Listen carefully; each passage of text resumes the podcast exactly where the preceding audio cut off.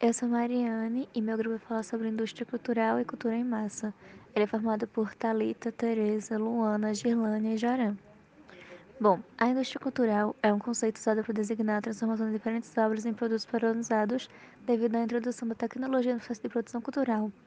Ela é uma ideia de produção em massa comum nas fábricas e indústrias que possam ser adaptada à produção artística como uma forma de se fazer arte e cultura utilizando técnicas do sistema capitalista, como músicas, filmes e outras obras, que são desenvolvidas sob uma lógica do pensamento dominante que passa a influenciar a modo como os artistas produzem e como os, telespectadores consomem a cultura. O objetivo principal da indústria cultural é o lucro e a idealização do consumo excessivo dos produtos. Essa expressão foi citada pela primeira vez no livro Dialética do Esclarecimento, escrito por dois sociólogos alemães, Theodor Adorno e Max Halkemer.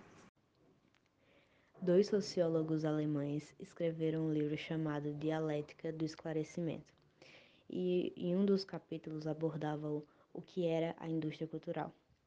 Isso foi em 1944 e nesse período o mundo estava testemunhando a consolidação de regimes totalitários, como o grande exemplo o nazismo. E os sociólogos chegaram a, começaram a pensar em como a cultura pode ser usada para conseguir determinados interesses.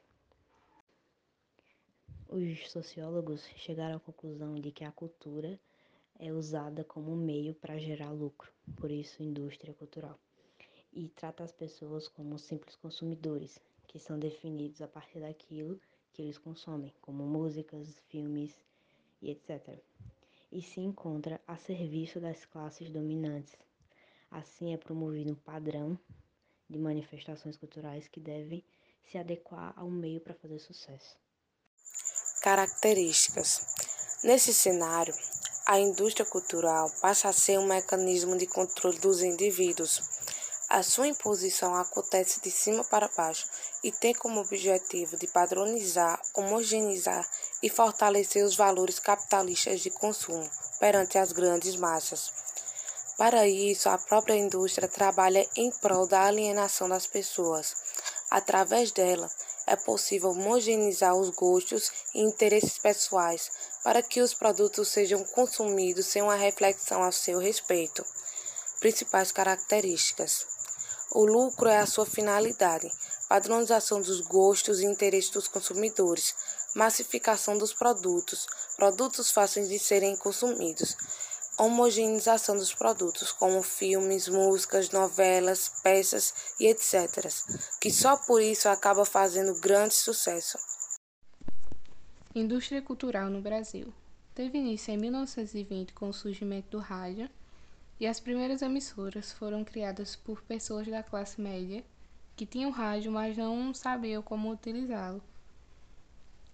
Aí essas pessoas se reuniram e criaram e criaram o Clube do Rádio. E assim teve início a era do rádio no Brasil.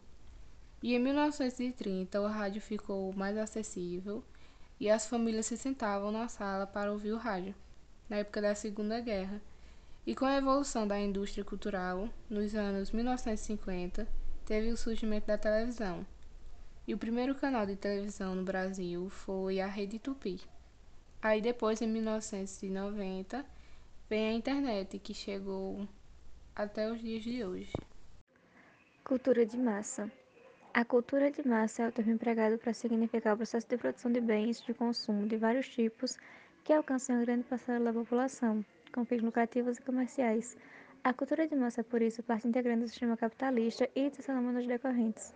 Sou Joran Freitas e irei falar sobre as características da cultura de massa e a relação entre a indústria cultural e cultura de massa. Bom, as características da cultura de massa elas são facilmente identificadas por racionalização econômica na arte e na cultura, padronização dos bens culturais de consumo e separação entre os agentes produtores e consumidores. Bom, e a relação entre a indústria cultural e cultura de massa é que ao promover a massificação e a transformação da cultura em mercadoria, a indústria cultural ela fomentou o surgimento da cultura de massa. E com a ajuda dos meios de comunicação, ela sustenta a vinculação da cultura de massa que é direcionada para o consumo pelo máximo de pessoas possíveis em todas as esferas sociais. Ambas elas têm o mesmo propósito, e às vezes desconectada da realidade e incapaz de questioná-la.